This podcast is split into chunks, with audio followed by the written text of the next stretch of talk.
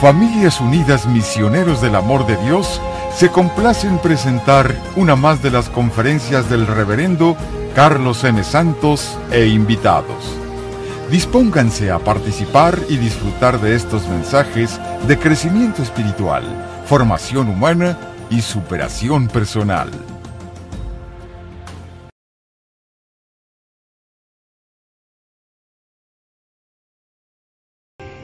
¿Cómo es tu mente? He dado cursos sobre la mente y hoy voy a hablar algo que lo mencioné en algún curso pasado, pero es bueno que lo estemos recordando porque se nos olvida. La vez pasada les dije, en la próxima clase vamos a analizar quién eres tú, de verdad. ¿Tú sabes quién eres tú? ¿Se han puesto a pensar ustedes eso? ¿Quién soy yo? Si me sales dándome tu nombre, andas bien errado porque tú no eres tu nombre. Es algo que te pusieron cuando naciste. Tus papás te lo pegaron encima. Es como una camiseta. ¿Y sabías que tú te puedes cambiar el nombre a la hora que tú quieras? Hay maneras de hacerlo. Si te quieres llamar este, como tú te quieras llamar, ¿cómo te quieres llamar este, ahora Luis Miguel o qué te quieres llamar o Shakira o te puedes llamar como tú quieras, te puedes poner nombres. Porque eso es algo que no eres tú. Tampoco tú eres tus circunstancias, tampoco tú eres eh, donde vives, tampoco tú eres eh, quiénes son tus padres. No, el, el quién eres tú es algo mucho más profundo. El yo verdadero, ese ser eterno, que eres tú, que soy yo, que cada quien somos, ese no tiene nombre. Claro, le podemos poner el nombre que te pusieron tus papás si tú quieres, llámale como te dé la gana. Pero el yo verdadero es alguien mucho más allá que los nombres, mucho más allá que las imágenes, mucho más allá que, el, que las ideas, incluso que la apariencia física. Le voy a poner un ejercicio que no tenemos tiempo de hacerlo ahorita, pero se los digo para que lo hagan en su casa. Ojalá todo el mundo haga meditación. Ojalá todo el mundo le dé alimento al alma. Y en la meditación nosotros, los que seguimos a Cristo, unimos a Cristo en nuestra meditación. Porque mucha gente que hace meditación y a lo mejor a Dios le llama de otras maneras o se encuentra con Él de otra forma. Nosotros los que seguimos a Cristo, católicos y cristianos, eh, queremos unirnos a Dios junto con, a través de Jesús. Y es algo bien bonito. Entonces, pero todos ocupamos hacer meditación, mis hermanos, porque es la comida para tu alma y es la medicina para la mente. Fíjese la palabra que usé, medicina para la mente. ¿Por qué medicina? La medicina se les da a los enfermos precisamente. Porque la mente a veces necesita medicina. La mente le llamaba Santa Teresa de Ávila, por algo le llamaba así, la loca de la casa. Es la loca de la casa, la mente de uno. E, es una loca que está siempre ideando cosas, brinque brinque, preocupándose por cosas, pensando cosas, y muchas veces no son agradables las cosas que piensa. Negativas, esa loca de la casa. Bueno, el ejercicio consiste en que en tu meditación, y háganlo en la próxima meditación, hoy en la noche o mañana por la mañana, pónganse a ver eso, siéntense en un lugar cómodo, respiren profundo, cierren sus ojos, manténganse así por un ratito, y vas simplemente a observar tu mente. Déjala que piense lo que le dé la gana. Lo que quiera. Lo puedes hacer ahorita por unos segundos ahorita. Observa tu mente. ¿Qué está pensando tu mente? Probablemente está pensando lo que yo estoy diciendo. Probablemente está pensando que mira qué bonito el color de las cortinas de ahí atrás. Probablemente está pensando que no me gusta este eh, cómo se peinó este que está enfrente de mí. Eh, ¿Qué está pensando tu mente? No sé, pero algo está pensando. ¿Qué es lo que tu mente está pensando? Vas a darte cuenta que no piensa nomás una cosa está brinque y brinque y brinque de pensamiento en pensamiento. Por eso uno casi nunca se concentra en una cosa por mucho rato. Nos distraemos, porque la mente es 100% distraída. Bien, así es la mente. Respétala, así es. Pero entiéndela, conócela y no te dejes dominar por ella. Entonces, observa la mente unos segundos. ¿En qué está pensando? En los últimos cinco minutos, ¿de repente se te fue por allá a pensar en otra cosa? Observa. Se te fue a pensar en, en, el pendiente que tienes en la casa, o en el trabajo, o en la escuela, o en otro lado. ¿En qué está tu mente? Y observa cómo brinca de una cosa a otra. Haces este ejercicio por un rato, cinco minutos si tú quieres o diez. Y después de que hagas el ejercicio, ponte a pensar, ok, ya vi a la mente, ya vi lo que estaba pensando por 10 minutos. Ahora la pregunta es, ¿quién estaba viendo a la mente? Ese eres tú. Tú no eres la mente, se los he dicho muchas veces. La gente cree, y ahí está su ignorancia, y por eso nunca salen de sus traumas y sus problemas, y por eso se dejan llevar por la mente loca, por sus loqueras, porque la gente piensa que ellos son su mente, que es lo mismo. Lo que yo piense soy yo. No, en absoluto no. Imagínate cómo cambia ese pensamiento. Entonces tú estarías loco, estarías brincando para todos lados. Si de veras tú fueras tu mente, estarías en un manicomio ya. Merecería estar todos, mereceríamos estar un manicomio. Porque está loca la mente. Y luego se levanta de un ánimo, y luego se calla otro, y luego se levanta otro, y luego le cae otro. Le dice una palabra y se levanta, le dicen otra y se aplasta. Y pues, ¿qué loqueras son esas? ¿Y tú la vas a seguir a, a sus loqueras? ¿De veras te va a dominar? Si tú practicas este ejercicio varias veces, aunque no te des cuenta, vas a ir pasando a la conciencia pura. La conciencia pura es esa parte de tu mente que es el yo eterno.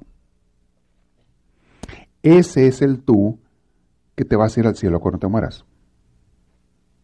Ese es el tú que deja atrás la mente y el cuerpo que ya no los necesita. Y la conciencia pura, y, miren, las personas que llegan a la iluminación, todo lo que hacen es eso, ponerse en la conciencia pura, en ellos mismos. En la conciencia pura no hay juicios. Más adelante vamos a ver cómo siempre estamos juzgando todo. Todo, todo, todo lo que estamos viendo lo ponemos en me gusta o no me gusta. Todo. O me es indiferente. Hay una tercera, me es indiferente. Me gusta o no me gusta. Siempre estamos juzgando todo. ¿Por qué? Esa es la mente. Y juzgas de acuerdo a lo que tu mente ha aprendido. O sea, tu mente juzga de acuerdo a lo que ha aprendido, de acuerdo a sus conveniencias, de acuerdo a su educación y formación. Juzgan. Estaba viendo un documental, está en YouTube, en un edificio de, no sé si Nueva York o dónde, una ciudad grande por allá en el este. En, los vitrales, es un edificio en varios pisos, y en los vitrales apareció un día una figura, así como los vidrios como, como si estuviera ahumado, aparecieron como un ahumado, y se veía clarita, clarita una silueta gigante, como de cuatro pisos de alto, en los vidrios, una silueta de la Virgen María. Haz cuenta de la cintura hacia arriba, la silueta de la Virgen María, como la pinta la Virgen de Guadalupe, Olvídate, noticia, los noticieros, la gente fue, la gente católica devota de la Virgen, de las diferentes iglesias católicas, hay muchas ramas católicas, fueron en devoción, estaban encantadas, y por ahí en la noche fue una persona y con piedras o ladrillos o no sé qué, le tiró a los vidrios y los quebró. Pues desapareció la imagen. Tuvieron que poner vidrios nuevos, y ya los vidrios nuevos, pues ya no se veía la imagen. Y cuando estaba viendo ese video y ese documental, un noticiero, dije yo, la persona que quebró eso, ¿por qué lo hizo? Porque sus ideas tontas, en sus creencias religiosas, le han enseñado y lo ha creído y lo ha aceptado y se lo ha tragado y así vive. Le han enseñado a odiar a la Virgen María. Hay religiones que les enseñan a la gente no a ignorar, no a hacer un lado, no, no, no, no, a odiar a la Virgen María y a odiar a los que tienen devoción a ella. Estaba pensando, si yo hablara con esa persona, le diría, oye, tú no tienes que creer en la religión de otros si no quieres. No estás obligado, tú no tienes que creer en la religión de otra persona. Nadie te está pidiendo que tú seas devoto de la Virgen María o que creas en ella. Nadie te está pidiendo eso. Pero déjame te pregunto, ¿a ti te gustaría que otra gente de otras religiones respetara tus creencias? ¿Te gustaría o no? ¿Te gustaría que respetaran tu religión, sí o no? Y si a ti te gustaría eso, ¿no crees que tú también debes hacer lo mismo con otras personas? ¿Cómo quieres que nada más a ti te den, pero tú no das lo que quieres que te den? Estoy de acuerdo, tú no tienes que creer como otra gente cree, pero ¿quién te da la autorización para imponer tus creencias? Es puro fanatismo religioso, fanatismo de ideas. También se da en la política, en las culturas, en las ideologías, en lo que ustedes quieran y gustan. La gente es esclava de su mente y de sus creencias. Y vive sufriendo, y vive en conflicto, y vive en pleito, y siempre le echan la culpa a otros. La culpa siempre son los demás y no se dan cuenta que son ellos los que son esclavos, títeres, mojigatos de su mente, de sus creencias, de su forma de pensar. En la conciencia pura, mis hermanos, no hay juicio. Cuando tú llegues a través de la oración y meditación a la conciencia pura, a un estado elevado espiritual, vas a darte cuenta que aunque no lo quieras, no lo tienes que buscar, automáticamente te conectas con Dios, porque es ahí donde está Dios, en la conciencia pura, donde no hay juicios, no hay absolutamente críticas, no hay sentimientos malos ni contra ti ni contra nadie. Es un estado de absoluta tranquilidad. Y si quieres entender, el cielo va a ser eso. Pero vas a estar en ese estado de absoluta paz y tranquilidad y gozo y vas a ver todo con claridad y por eso vas a poder ver a Dios cara a cara. Cambia la vida tuya cuando avances espiritualmente y llegues a ese estado de conciencia pura. Siempre. La raíz principal de tus sufrimientos está en tu mente. Dime si no. Ni siquiera son los dolores físicos cuando estamos enfermos o nos golpeamos. Ni siquiera eso es lo que más te hace sufrir. No siempre son tonterías en nuestras mentes, porque no se hacen las cosas como yo quiero, porque la gente no me da lo que yo quiero, porque yo busco algo y no lo consigo, porque me quitaron algo que yo siento que merezco, porque esto, por... siempre todo en tu mente, eso te amarga. Vean a los niños cuando no tienen muchas ideas. Son felices. ¿Cuándo llora un niño? Pues cuando tiene hambre, pues es normal, llora para que le den de comer. O tiene frío, o, tiene miedo, son los únicos momentos en que un niño puede llorar, pero eso es un instinto de sobrevivencia para que le provean. En cuanto tú le quitas su hambre, en cuanto tú lo abrazas para que pierda el miedo, en cuanto tú le das aquello, lo dejas descansar, se necesita dormir, en ese momento la criatura queda en una paz, en una tranquilidad, no tiene todavía pensamientos que le atolondren la cabeza. Pero deja que ese niño empiece a crecer y tenga uso de razón, y vas a ver que ahora sí va a empezar a sufrir. Uh, va a ser berrinches, va a ser lloriqueos y pataleos porque no se hace como él quiere, porque no le da lo que ella quiere, y va a ser un escándalo y sufrimiento y medio una vez que empiezan a usar su mente. ¿Qué tenemos que hacer nosotros ahora? Estamos en proceso de no dejarnos dominar por la mente.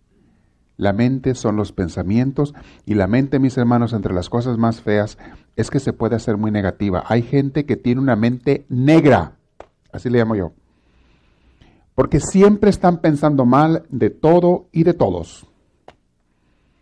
Siempre están esperando la desgracia. Siempre están esperando los problemas, siempre están pensando mal de otros. Y sí es cierto que hay gente mala, y si es cierto que hay gente que te quiere hacer daño, bueno, pues simplemente protégete ya, pero déjalos en paz, ni pienses en ellos, déjalos. Cada quien va a sufrir las consecuencias de sus actos o de su pensamiento o de su forma de ser. Tú, en paz.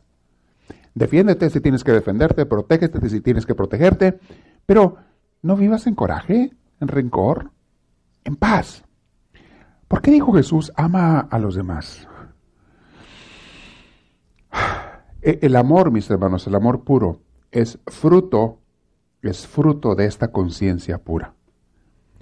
El día que tú llegues a través de la oración y meditación de un contacto con Dios a una conciencia pura, ese día el amor te brota solo. Porque ya te tú eres amor. Dios te hizo en amor y por amor. Ese día el, el amor te brota solo cuando tú logres no hacerle caso a la mente, sus pensamientos y sus loqueras. Cuando aprendes a dejarla ser, pero tú vives en la conciencia pura, viendo sin juzgar. Desarrolla un sentido, llámale el sexto, el séptimo, el octavo, el que te dé la gana llamarle, donde tú te pesques a ti mismo cuando tu mente ya está juzgando.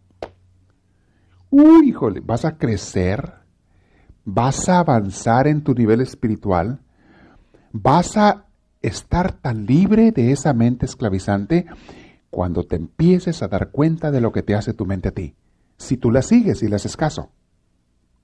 Deja la mente que piense lo que quiera. Ahora, no le des alimento malo a la mente. Si tú estás oyendo chismes, viendo malas películas, eh, oyendo conversaciones negativas, tú le estás dando más gasolina a la lumbre de la mente. Entonces, no la malalimentes. Alimenta tu mente con cosas buenas. Lee buenos libros, lee la Biblia, por amor de Dios, es la palabra de Dios. Medita eh, buenas meditaciones, hay buenas. Y ahorita encuentras grabaciones en tu celular, en YouTube, en todo, de lo que quieras. Busca cosas positivas.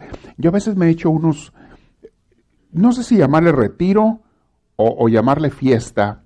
Me aviento unas fiestas bien bonitas. Eh, así espirituales con Dios. Pongo, por ejemplo, un cantante que me gusta en YouTube, por decir eh, Adrián Romero, o Erickson Alexander, o alguno de ellos, ¿verdad? Y YouTube lo que hace, cuando pones una canción de un tipo, te ofrece más de ese estilo, ¿verdad? O si pones un tema de un documental o de un chisme, te pone más chismes de eso. Si quieres saber de, los leones, te pone un chorro de eh, otras ofertas de leones. Es lo que hace YouTube. Entonces, cuando tú te pones a buscar algo bueno, te pone más ofertas, te presenta más ventanitas para que tú te vayas a verlas y escoges las que quieras. Entonces, una cosa te lleva a otra y a otra y a otra, pero en el mismo tema, mientras no te salgas, porque de repente te ofrece otras cositas que van fuera de tema y te saca para otro tema. Si tú tienes eso en tu teléfono, en tu computadora o algo y te gusta hacerlo, busca el tema que tú quieras encontrar y te aconsejo temas favorables, positivos. Si un día te quieres poner romántico, pon una canción romántica de las que te gustan ahí y te va a ofrecer 100 más. Y te pones un romanticismo que al rato ya estás chillo y chillo o estás enamorado hasta de la mesa, estás besando a la mesa. O esperando que llegue la esposa o el marido para agarrarlo a besos, yo no sé. Pero tú puedes crearte sentimientos con los pensamientos. Por eso busca los pensamientos positivos. Busca las cosas alegres busca las cosas de Dios y eso que tú te creas, eso es lo que te vas a, lo que vas a vivir. Igual, la gente con la que te juntas, ten mucho cuidado con quién te juntas. Escoge bien tus amistades, por favor, porque es la gente que te da mucha comida para tu mente. Ellos te alimentan mucho tu mente. a los hijos procura uno no dejarlos que se junten con malas compañías, por eso, porque malas compañías los van a llevar por malos caminos. Buenas compañías los llevan por buenos caminos. Entonces, esa es tu mente.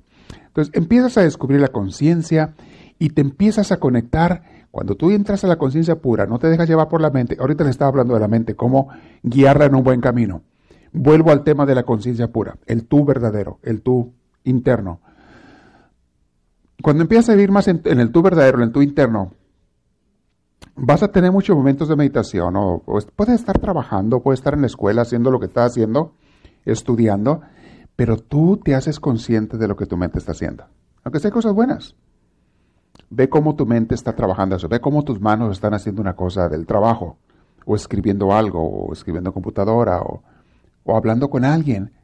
Observa tu mente cuando estás hablando con otra persona, obsérvate cómo estás pensando y sintiendo. Se puede hacer pero o requiere un poquito de práctica. Al principio mucha gente dice, ¿cómo le hago? Se puede. Obsérvate cuando estás platicando con alguien. Es más, obsérvate en este instante. No voltees a ver tu cuerpo. Observa cómo estás ahorita, lo que estás pensando, al estar escuchando lo que yo digo.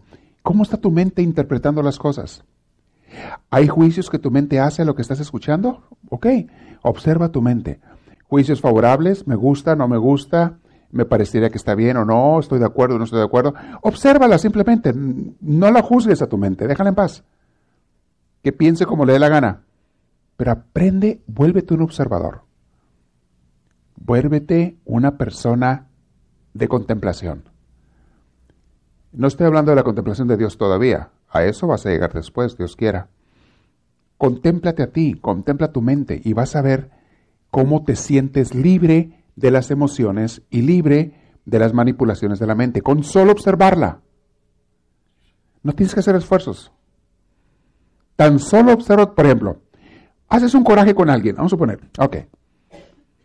En el momento que te descubres que estás haciendo un coraje, analízate. A ver, a ver, a ver, a ver, a ver, ¿qué traes tú? ¿Qué estás pensando? Déjame observar la mente. Háblale de tú a la mente, a tu mente. A ver, ¿qué estás pensando? ¿Por qué te enojaste? No, pues porque el otro dijo, no dijo, hizo, no hizo. Ok. ¿Y por qué eso que hizo o dijo te molesta? No, pues porque a mí esas cosas me caen muy gordas. Vas a oír a tu mente decir eso. Me cae muy gordas y ya le he dicho varias veces que no me haga eso y me lo sigue haciendo. Ok. ¿Y, ¿Y por qué la otra persona? Tú pregúntale, pero quizá no con palabras, observa tu mente, a lo mejor con emociones, sentimientos. ¿Y, ¿Y por qué la otra persona tiene que hacer las cosas como tú quieras? Llega un momento en que tú le haces preguntas a tu mente y observas tus emociones de tu mente y te descubres que ya no estás abajo de ellas, abajo de las emociones. Te descubres que ya no estás dominado por ellas. Te sientes libre. Experimentas de repente una libertad que te afecta positivamente hasta las emociones. Sientes hasta como que respira el livianito. Cuando logras separarte del control que la mente tiene sobre ti. Una de las cosas que tienes que descubrir, y esto es sabiduría de los más grandes sabios de la humanidad, lo han dicho todos ellos, y eso te va a ayudar a liberarte también de la mente. Una cosa que tienes que descubrir es que todo es pasajero, nada dura. Ponme lo que tú quieras en este universo, mencióname lo que tú quieras, material o emocional o afectivo, lo que te dé tu regalada gana, pónmelo enfrente, dime, menciónamelo y te digo, es pasajero. Se va a acabar eso. Es que ahorita estoy enojado, es pasajero, va a pasar. Porque si no pasa, te mueres y como quiera pasó. Es que estoy muy emocionado, también va a pasar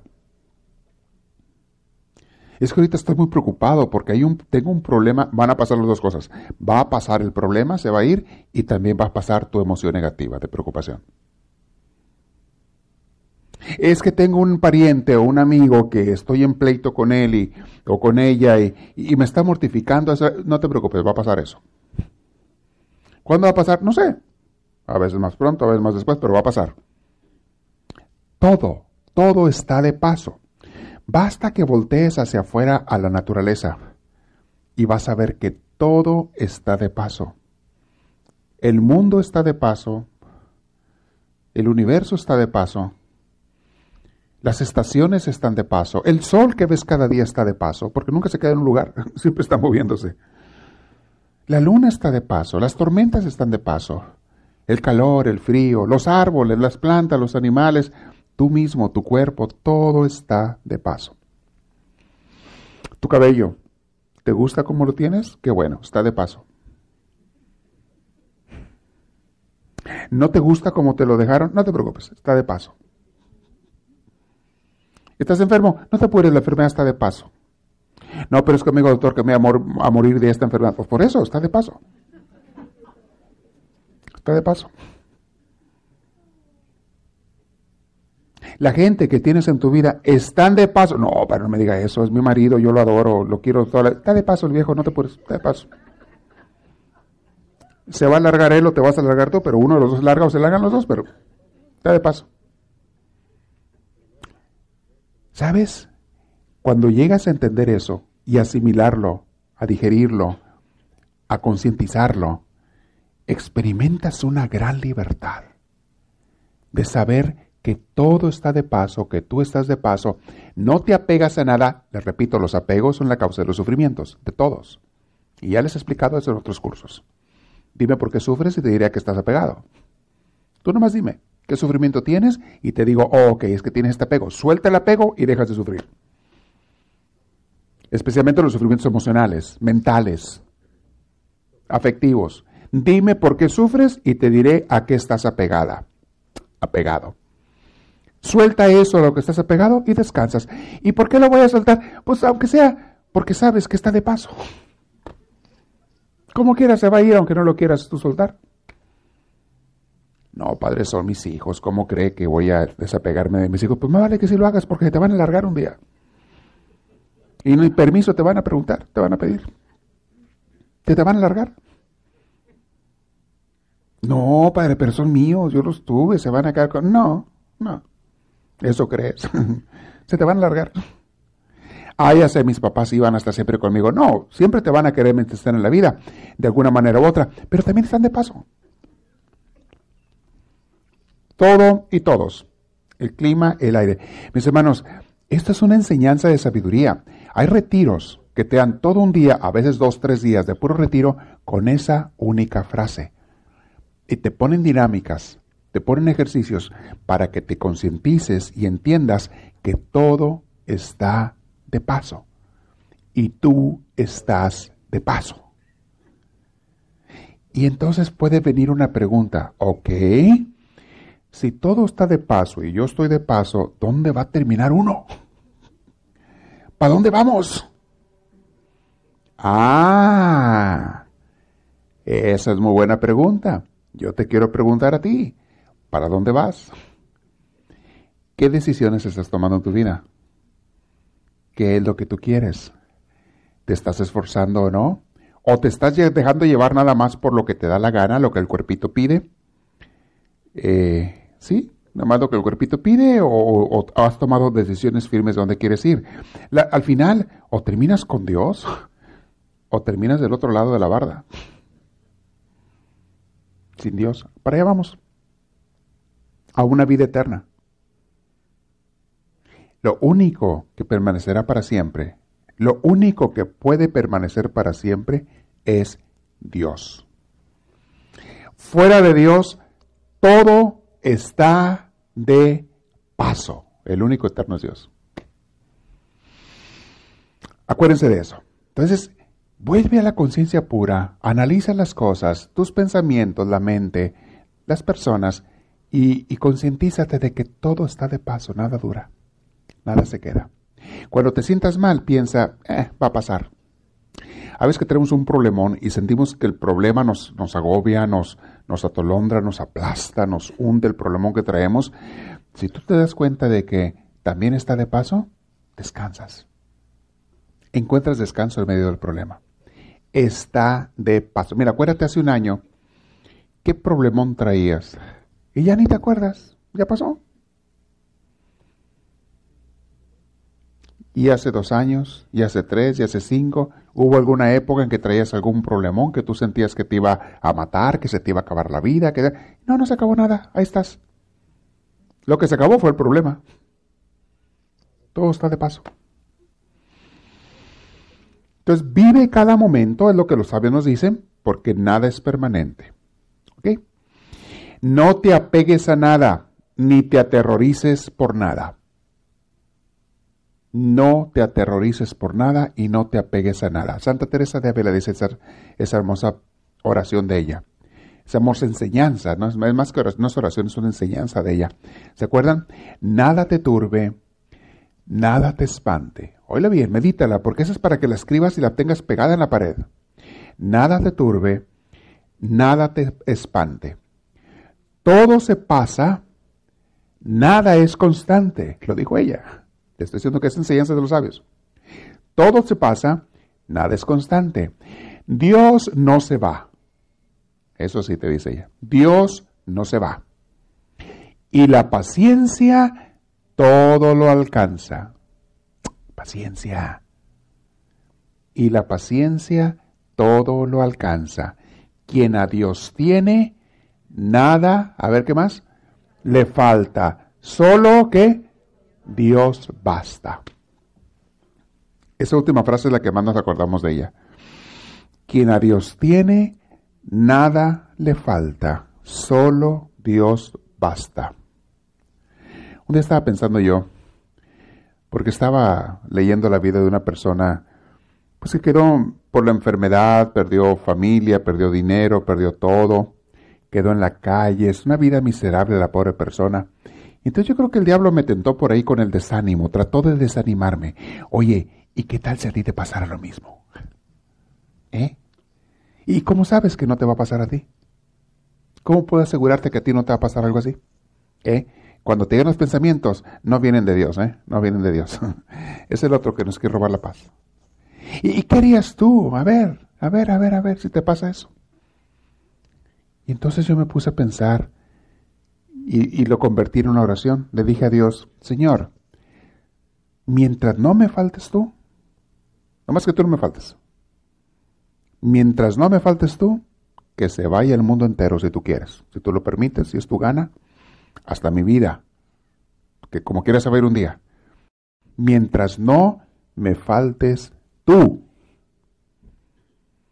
Y sentí esa paz, porque estaba de repente preocupándome, así angustiándome. Cuando le dije eso a Dios, sentí esa paz de decir, qué bonito es saber que Dios nunca te va a faltar, porque Él nunca nos va a dejar. Y me lo ha demostrado no una, muchas veces en mi vida que Él está conmigo. Me lo demuestra una y otra vez. No les puedo decir que todos los días tengo una experiencia así grande de Dios. No, no, no. Más bien la mayoría de los días no tengo esas experiencias. Pero cuando en cuando Dios me reconfirma otra vez. Aquí estoy. Y muchas veces en medio de los problemas te vuelve a decir, aquí estoy. Y es cuando uno descansa. Nada más que no te falte Dios.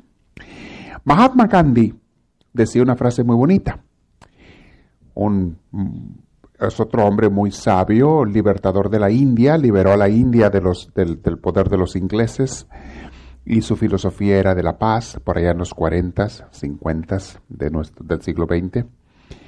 Y él e independizó a la India, o sea, lideró el movimiento de mucha gente, muchos indios, para liberarse independizarse de Inglaterra. Lo logró. Y su enseñanza siempre era la paz. Por ejemplo, Martin Luther King aprendió mucho de él él aprendió mucho de, Mahatma Gandhi. Este, y él siguió un movimiento igual en Estados Unidos para pedir los derechos civiles, los derechos humanos, especialmente que a los negros se les considerara como humanos igual que todo mundo y se les respetaran sus derechos igual que a todo mundo, lo cual es muy cierto, o sea, no se respetaban los derechos de ellos. Pero bueno, eh, Mahatma Gandhi dice esta frase bien bonita. Dice, la libertad exterior que alcancemos depende del grado de libertad interior que hayamos adquirido. Si tú no eres libre eh, adentro de ti, hasta afuera de ti te vas a sentir un esclavo. Y personas que encarcelaban de, este tipo, eh, los judíos que encarcelaban los nazis, los nazis alemanes eh, en la Segunda Guerra Mundial, a muchos los mataban. Había algunos que decían, como Víctor Frankl y otros, decían, podrán encarcelar mi cuerpo, podrán torturar mi cuerpo, pero a mí no me encarcelan, encarcelan mi alma ni mi mente. Esa no me la pueden encarcelar. Yo puedo ir con mi alma y con mi mente, sobre todo con mis pensamientos, cuando quiera, a donde yo quiera, y nadie me lo puede impedir. Yo puedo en mi interior escoger la paz en vez del coraje y la rabia o el desánimo. Y eso nadie me lo puede impedir. Y hubo mucha gente, al grado de gente casi mística o místicos, entre esos judíos, que en medio de las torturas y de los sufrimientos vivían en paz. Los monjes tibetanos que fueron víctimas de los chinos, los chinos invadieron también por allá en los 40 del Tibet.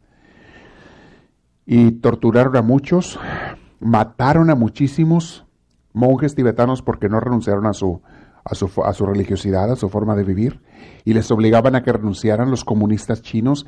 Yo decía, no, el Dalai Lama tuvo que salir huyendo de ahí, y se fue a la India, donde está ahora desde entonces. También lo querían torturar y matar. Y muchos de ellos que sobrevivieron años de tortura, les platiqué la vez pasada, es increíble cómo te dan sus testimonios, ellos y otras gentes que estuvieron con ellos, de cómo mantuvieron la paz, la serenidad, la tranquilidad, gracias a la meditación, a como ellos se ponen en contacto con, Dios. Ellos a Dios no lo conocen por el nombre que lo conocemos nosotros o la manera que lo pero es el mismo Dios. Y por su meditación y todo se ponen en contacto con Dios. ¿Cómo en medio de las torturas horrendas que les ponían a los pobres, los chinos, en medio de las torturas horrendas que les ponían, cómo ellos lograron mantenerse en paz.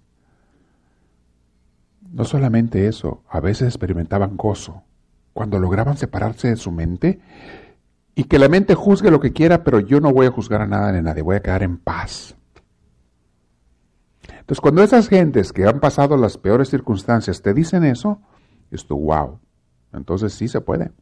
No es teoría, es realidad. Es algo que mucha gente ha vivido. Y bueno, Dios no quiera que nunca pasemos por situaciones nosotros de de ese grado, pero pasamos por otras cosas más pequeñitas y nos andamos muriendo. ¿Por qué no tienes paz? Es lo que tú y yo tenemos que buscar, estar en la paz de Dios. Además les he dicho, una persona con paz, con felicidad, con tranquilidad, contagia eso a otra gente. La gente se consideran felices, por lo general, si tú les preguntas, cuando tienen dos cosas. Cuando están satisfechos, tienen lo necesario para vivir, o sea, comida, casa y sustento, lo básico. Cuando están satisfechos y cuando su vida vale la pena. Y creo que mencioné esto antes. No estoy seguro si me adelanté un poquito, era parte del tema de hoy. Sí me adelanté la vez pasada, ¿verdad? Cuando su vida vale la pena. ¿Qué significa que tu vida valga la pena? Que tú sirvas para algo, que tú te sientas que tú estás en este mundo para algo. No hay cosa más triste que levantarse cada mañana y sentir que uno da lo mismo que exista a que no exista. Una persona así vive en depresión. Si tú te das cuenta que tu vida vale la pena, y eso se dan cuenta la gente en especial que se ponen a ministrar, a servir a otros, aún en su trabajo, que lo hacen por amor, con cariño, por atender a los demás, no porque les van a pagar, sino porque quieren hacer la vida un poquito más feliz ese día a otra persona. Y tú tienes el poder de hacer eso, todos tenemos el poder de hacer eso. Hacerle un poquito más feliz el día a alguien más, desde un niño hasta un anciano con una palabra, con un servicio, con un gesto, con una sonrisa, con un regalito, con un con algo, lo que se te ocurra. A veces con escuchar sus problemas. Hay gente que no tienen quien los escuche. Aquí en la iglesia yo les he pedido y les sigo pidiendo a todos, a todos, a todos. En especial les hago énfasis a los líderes, a los diáconos, a los ministros de diferentes ministerios.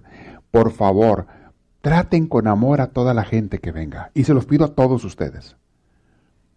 Tú no tienes que ser aquí un sacerdote, un diácono, un ministro de un ministerio. No tienes que ser eso para que tú trates con una sonrisa y con cariño a la gente que llega, especialmente aquella gente que no conoces. Porque la sonrisa te sale muy fácil con tus amigos y amigas. y con otra gente, eh, le sacas la vuelta. No, mis hermanos. Háganse el propósito de cada vez que vienen a la iglesia ir a acercarse a una persona que tú no conoces, una persona nueva, y regalarle un saludo, una bendición, un Dios te bendiga, un cómo te llamas, interesarte por la persona, no para que te den, no para que te paguen, simplemente porque tú quieres ser un instrumento de amor y porque tú quieres que tu vida tenga significado. Vieras, quien va a salir más beneficiado de esa experiencia, de ese detalle, eres tú.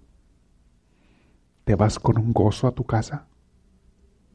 Y si traías una pena o una tristeza, Dios te la sana por lo que le hiciste a Él a través de otra persona.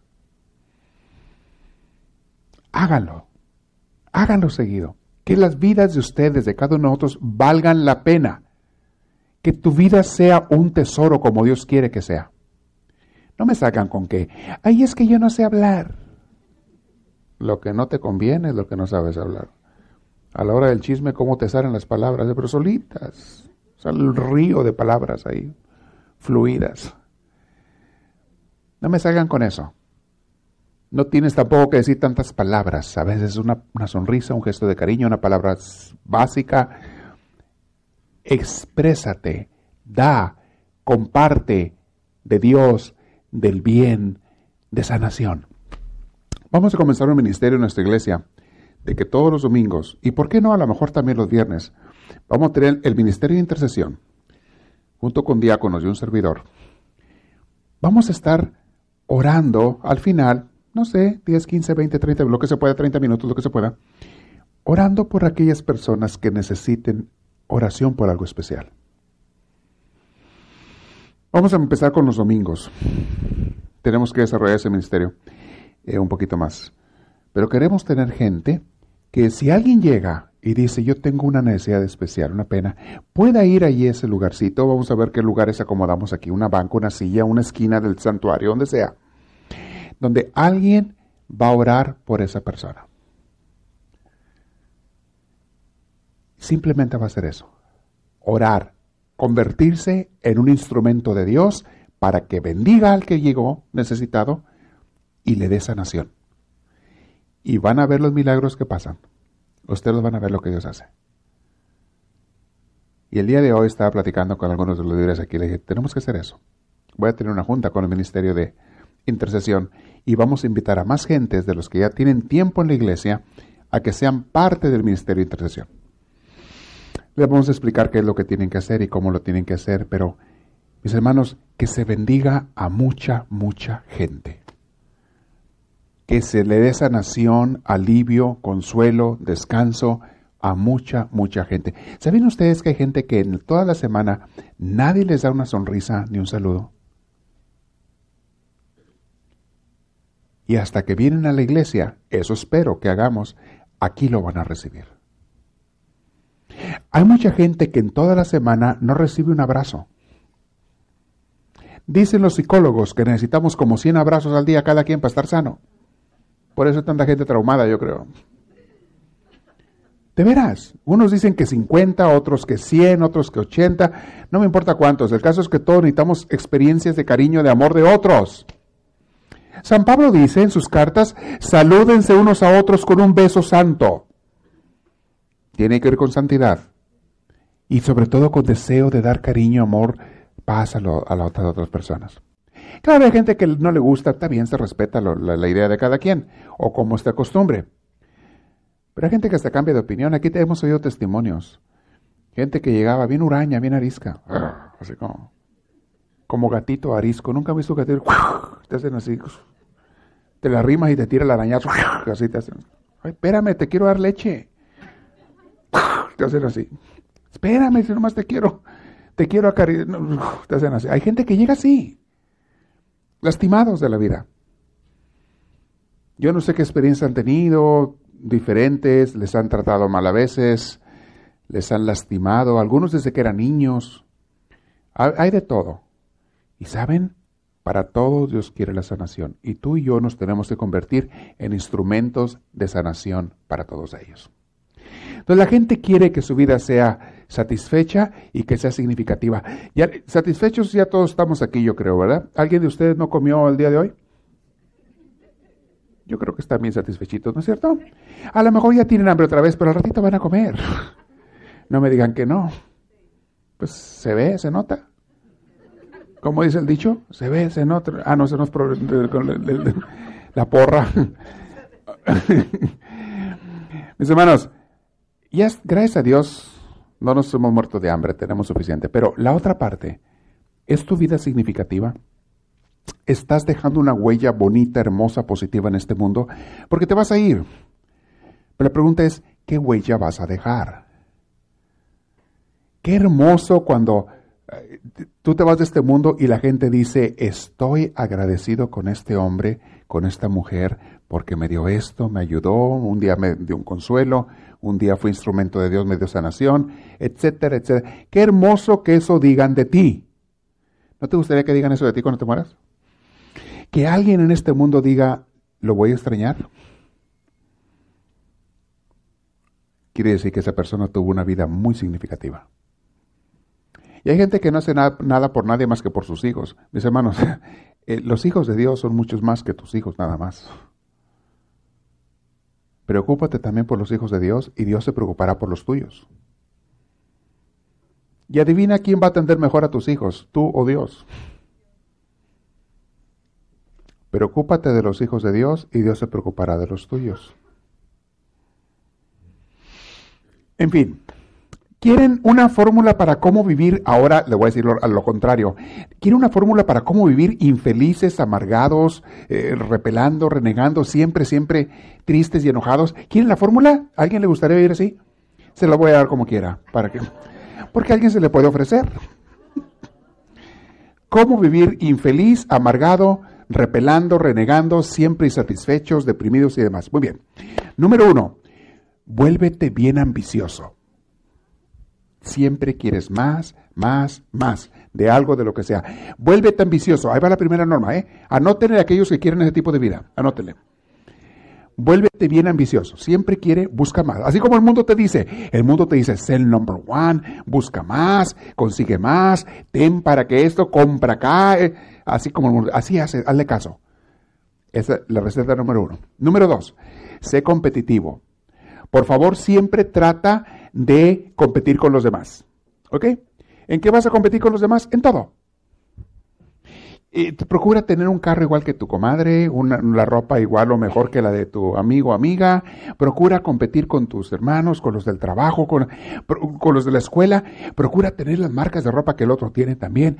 Sé competitivo para que tu vida sea amargada. Yes. Y lo logras. Sé competitivo. Otra cosa, ten muchas expectativas. Tú espera que la gente te dé porque te mereces. Que tus papás te den. Que tus hermanos te den. Que tu marido y tu señora te dé. Y tus hijos también. Espera que te den porque te lo mereces. Digo, para que vivas amargado. Ese es el objetivo ¿eh? de este último punto que le estoy dando. Otro punto, por favor, por favor, si de veras, de veras estás en serio en querer tener una vida amargada, por favor, procura complacer a todo mundo. ¿Ok? Procura. Quedar bien con todos. ¿Ok? Otro punto. También asegúrate de que te preocupas por lo que los demás digan de ti. Por favor, se necesita eso para que tu vida sea completamente amargada completamente infeliz, completamente desdichada. Fíjense qué padre este curso, le estoy dando las dos cosas. Cómo vivir feliz y cómo... Aquí para todos. Aquellos que quieren saber cómo vivir infeliz, les estoy dando la receta. Procura quedar bien con todos, ¿ok? Asegúrate. Para que te amargues bien a todo dar cuando no quedes bien con alguien que va a ser todos los días. Porque nunca le vas a dar gusto a todo el mundo. Entonces, es otra cosa. ¿Quieren más recetas de cómo vivir infeliz? ¿Ya con eso tienen? Ya les di suficientes. Les puedo dar más. Pero aquí hay comida para todos. El que quiera vivir feliz, hay comida. Y el que quiere vivir infeliz, ya les di también. ¿Se digan? No se pueden quejar que no les doy de todo. Tienen de todo, ¿ok? Escojan ustedes. Mis hermanos, termino con una frase. La felicidad no es la ausencia de problemas. Eso siempre va a haber, de toda clase. La felicidad no es la ausencia de problemas. La felicidad es la presencia del bienestar, del tú estar contento con tu vida y con Dios. Oh, pero es que hay cosas que no me gustan en mi vida. ¿Qué quedamos? Vuélvete ambicioso para que seas infeliz. ¿Qué quedamos? Por fin, ¿qué quieres? ¿Ser feliz o infeliz? Pero es que hay gente que, no, que no le caigo bien, que me critica. ¿En qué quedamos? ¿De cuáles quiere ser? Escoge. La felicidad, mis hermanos, no es la ausencia de problemas. La felicidad es la presencia del bienestar de Dios y de Dios. Cuando Dios está en tu vida, hay bienestar. ¿Saben qué es lo que mucha gente piensa hacer cuando quiere salirse de un problema? Lo primero que quieren es huir, correr, largarse. A donde vayas llevas tu problema. Hay gente que se cambia de ciudad porque tuvo un problema con el vecino. He sabido de gente que se cambia de ciudad de vivir porque se peleó con el, un compañero en el trabajo. Se cambiaron de todo, de casa, de ciudad, y se me hace que hasta de carro cambiaron, yo creo. Porque un día le había tocado el otro, tocó su carro. No, mis hermanos, no cambies el mundo, cámbiate tú. Que no te afecten las cosas. Deja el mundo ser. Porque donde vayas va a haber de todo. Termino con también un cuento que les conté hace tiempo eh, de Anthony de Melo. Se lo voy a contar de aquel Aquel viajero que salió de su pueblo porque quería aventurar y quería conocer un lugar mejor. Era joven, era un joven que dijo, voy a buscar aventura y a buscar un lugar mejor que mi pueblo. Todos los jóvenes piensan que en otro lugar está mejor que en su pueblo y en otro lugar está mejor que en su casa. Todos piensan igual. ¿No han fijado en eso? De hecho, los jóvenes de Los Ángeles se quieren ir a estudiar a Nueva York. Los jóvenes de Nueva York se quieren estudiar a Los Ángeles. Porque todos piensan que eh, mientras más lejos está mejor la cosa. No, mis hermanos, donde quiere de todo. Entonces, este muchacho se fue y llegó a un pueblo, iba a entrar a aquellos pueblos antiguos amurallados, rodeados por unas murallas y con un portón gigante por donde todo el mundo entra y sale, entraban y salían en la, época medieval, las gentes y sus carrozas, y aquellos carruajes y en caballos y otros muchos a pie, entraban y salía gente, y dijo él, antes de entrar al pueblo, me voy a parar aquí a la entrada, aquí a las afueritas, para ver cómo es la gente de aquí, a ver quién entra, quién sale, a ver, antes de meterme a este pueblo, que no conozco. Y se puso ahí afuera y se dio cuenta que enfrente de él, al otro lado del camino, estaba un anciano ahí sentado en una piedra, con un bastón, tomando el sol bien a gusto, el señor. Mm. Era invierno, un día frío, pero con el solecito se sentía tan calientito, tan rico. Le salía el señor ahí a tomar su solecito bien a gusto. Dijo, mira, uno de los ancianos del pueblo. Lo observó y estaba viendo a la gente. En eso llega, ve que viene otro viajero y se arrima con el anciano. Le dice, oiga, señor, disculpe, ¿usted es de aquí, de este pueblo? Sí, dice el anciano, yo soy de aquí. ¿Le puedo hacer una pregunta? Sí, dígame. ¿Cómo es la gente de este pueblo? Le pregunta el anciano. Oh, le dice el anciano, primero contésteme usted y luego ahorita le contesto yo. ¿Cómo es la gente de su pueblo? Le pregunta al viajero. Oh, le dice el viajero, no, no. En mi pueblo la gente es, es, muy mala.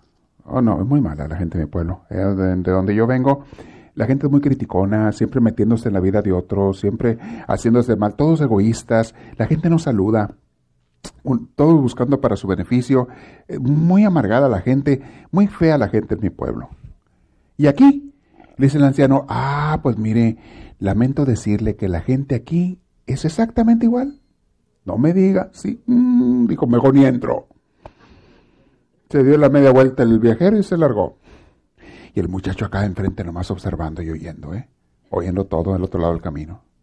Entonces hay otro viajero y le dice, oiga señor, le pregunta al anciano, ¿usted vive aquí? Sí, aquí vivo yo. Le quería preguntar, ¿cómo es la gente de aquí de este pueblo? Ah, yo le contesto, pero primero dígame, ¿cómo es la gente de donde usted viene? Oh, en mi pueblo la gente es muy amable. La gente es de lo más lindo, todos nos conocemos, nos saludamos, nos ayudamos unos a otros. La gente es muy buena y yo dije, voy a ver cómo es de otras partes del mundo, porque qué bonito es mi pueblo. Quiero conocer también a veces de otras partes del mundo, pero dígame, ¿cómo es la gente de aquí? Y le contesta el anciano, pues mire, le tengo buenas noticias. La gente de aquí es igual. Idéntica la gente, no me diga, sí.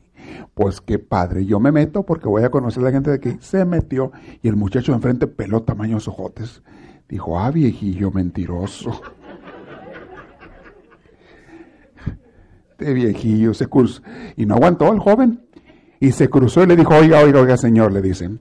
Me va a disculpar, pero yo estaba enfrente oyendo las conversaciones. Ahí estaba yo atrás de aquel arbolito ahí, estaba oyendo las conversaciones. Oí lo que le dijo al viajero anterior y lo que le dijo a este. ¿Por qué le echó mentiras? ¿O a quién de los dos le echó mentiras? ¿O qué? ¿Por qué le echó mentiras? Y le dice el anciano, lo voltea a ver a joven y le dice, no, jovencito, yo a ninguno de los dos le eché mentiras. A los dos le dije la verdad. Porque cada quien encuentra donde va lo que trae adentro. La gente positiva encuentra siempre lo positivo en otra gente y se imagina que todo el mundo es positivo. La gente negativa siempre encuentra lo negativo en otra gente porque no quiere de todo y todo el mundo tiene de todo. Y la gente negativa siempre encuentra lo negativo en otra gente y los halla donde quiera que va. No es la gente, es lo que tú traes adentro. Así es que a ninguno de los dos le eche mentiras. Llévenselo de tarea piénsalo y tú quieres ser esa persona que se deja dominar por la mente. Número uno, ¿cómo educas a tu mente? ¿Cómo la alimentas como positiva o negativa que le das de comer? Número dos, ¿quieres estar libre de la mente? Obsérvala. No la sigas, no le hagas caso. Y descubre al yo verdadero que eres tú, que observa a tu mente, y observa el mundo y el universo sin juzgarlo y por eso lo puede gozar. En la próxima clase le voy a hablar de los beneficios. Ya les hablé cómo una de las maneras podemos llegar al yo verdadero, al yo eterno. Ahora voy a hablar de los beneficios cuando tú llegas a vivir así, cuando luchas por vivir así. Mis hermanos, conforme vas avanzando en la espiritualidad, te vas dando cuenta que a lo mejor no vives 24 horas al día en ese estado puro de conciencia, pero cada vez tienes más minutos y después más horas al día en el estado puro de conciencia. Y eres capaz de salir rápido de las rachitas negativas, de los momentos negativos, problemas que traemos. Eres capaz, porque ya has practicado por mucho tiempo, cómo no dejarte dominar por los pensamientos y las emociones creadas por esos pensamientos. Es el tema de hoy. La próxima les digo los beneficios de vivir en la conciencia pura. Preguntas. Nuestra comunidad de Anaheim, los que están aquí, levanten la mano, le van a llevar un micrófono para que hagan sus preguntas con toda confianza. Vamos a ver quién dijo yo.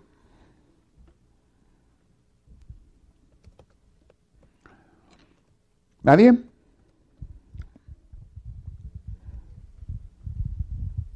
También calladitos. A ver, los de Anaheim. ¿Así? ¿Qué, ¿qué piensa usted de que decían que un, proverbio chino, que no sé qué, que dice, ah, ¿qué comes y te diré quién eres? Dime qué comes y te diré quién eres. Esas son tradiciones de nosotros, eh, de los españoles. Pero hay una que dice, dime con quién te juntas y te diré quién eres.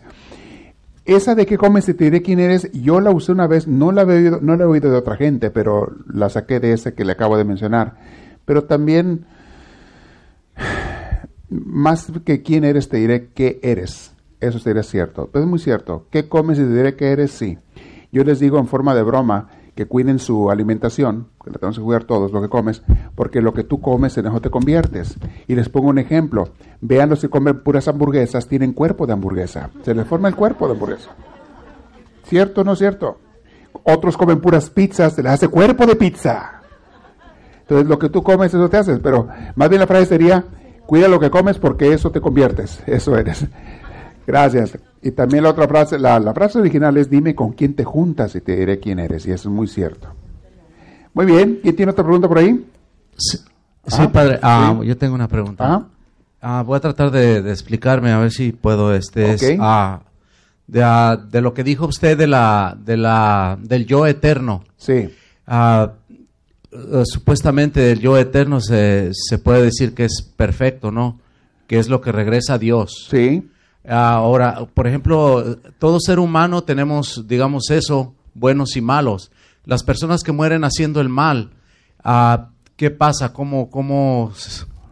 Ese ah. yo eterno se va a la condenación.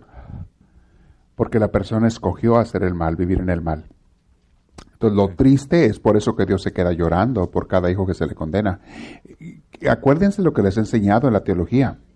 Dios no condena a nadie. Un padre bueno nunca condena a sus hijos. A veces los castiga para corregirlos, pero condenarlos así, vete al infierno, ningún buen padre va a hacer eso con sus hijos. Dios menos. Dios no manda a nadie al infierno como alguna gente piensa. La gente que se va, se va por gusto propio y escoge, y Dios se queda, se queda llorando cuando el diablo se los lleva. Y el diablo se los lleva porque son de él. La gente escogió ser de él. Quiero decir que el, yo eterno y el espíritu, que es el espíritu del aliento de vida que Dios nos dio, es lo mismo, ¿verdad? Es lo mismo. Ah, si quieres que me vaya más allá en teología, un poquito más profundo, ese tú, ese yo eterno, ese espíritu, es parte de Dios. No es Dios, pero es parte de Dios. Así como un cabello tuyo de tu cabeza no eres tú, pero es parte tuya, Así una persona, todas las personas somos parte de Dios. Así como un rayo de luz del sol no es el sol, pero es parte del sol, así somos nosotros con Dios. Por eso a Dios le duele en el alma cuando una persona decide condenarse, vivir en el mal, hacerle daño a los demás, no hacer el bien, ignorar las necesidades de los demás. A Dios le duele mucho que un hijo se le condene. ¿A qué padre no? Muy buena pregunta. Acá está otra. Adelante. ¿Allá también hay alguien? Bueno. Muy bien. Anaheim no tiene preguntas, ¿están mandando? Sí. A ver, ¿ya la tienen lista para que me la pasen? Ahorita piden el micrófono y, no la leen. ¿O están en audio? No, ¿ustedes la van a leer? Ah, perfecto, muy bien. A ver, tenemos una aquí, ahorita pasamos con Anaheim. Sí. Buenas noches, Buenas noches. Um, tengo un dilema con cuando dicen que se fijen con quién se junta. Ajá. Porque yo tengo una hija de 19 años, a 17, perdón. La conozco muy bien y me hacía unas pinturas tan hermosas cuando estaba chiquita. Yeah, they grow so fast. hermosas pinturas que me hacía, pintaba su mano. Okay. Yeah, she's 17 now, so. Okay, good. Um, la, la pregunta es, dice que uno se tiene que fijar con quién se junta, pero el, el Jesús, nuestro Jesús, se juntaba con los peores. Con los pecadores, pecadores con, todos. Pero entonces no es cobardía de nuestra parte de no juntarlos, porque yo estoy teniendo ese dilema, porque me acuerdo cuando estaba en el convento, la hermana me le dijo, íbamos en un viaje de California a Indiana, y le dice, no le vayas. Yo la mandé al convento, por si no sabía. espiritual. yes, you did. And, um, y este me dijo, dijo, de íbamos a llevar una camioneta a la casa madre en Indiana, y dice, le dice a la otra monja, no vayas a dejar Odila que levante a nadie. Y yo digo... Porque se junta con gente mala. okay. but, the thing is, mi pregunta es, ¿por qué? Porque yo, I'm prone to that. I'm prone to help people. I'm prone to darle la mano y me quedo en... Ajá. Hay una diferencia entre juntarte con alguien para ayudarle o juntarte con alguien como tu amigo. Hay una diferencia muy grande. Segundo, hay una diferencia muy grande entre la madurez que tú y yo tenemos y la madurez que Jesús tenía. O sea, no es lo mismo. Cuando un joven que no tiene mucha experiencia se junta con un joven negativo, termina afectado, influenciado y muchas veces se convierte igual que el otro. Por eso uno trata de evitarles. Cuando ese joven crezca y tenga una madurez y tenga una certeza y un buen caminar y una experiencia, si quiere ir a ayudar a gente necesitada, ya va a poder hacerlo. O si a la edad joven va acompañado de una persona madura, puede hacer bien a otras personas, pero solo o sola hacerse amigos de malas compañías terminan siendo como ellos, terminan afectados, porque uno tiende siempre a ser como son sus amigos. El peligro es que seas amigo con gente mala y que tú no tengas el conocimiento y la madurez para ayudarlos, sino que más bien te van a transformar ellos a ti. Y para tener un conocimiento y una madurez donde no te influencien tanto las personas, ocupas años, años y años de crecimiento espiritual para llegar así. Y aún así a veces te, afecta, te influencia juntarte con alguien que te puede dañar. ¿sí?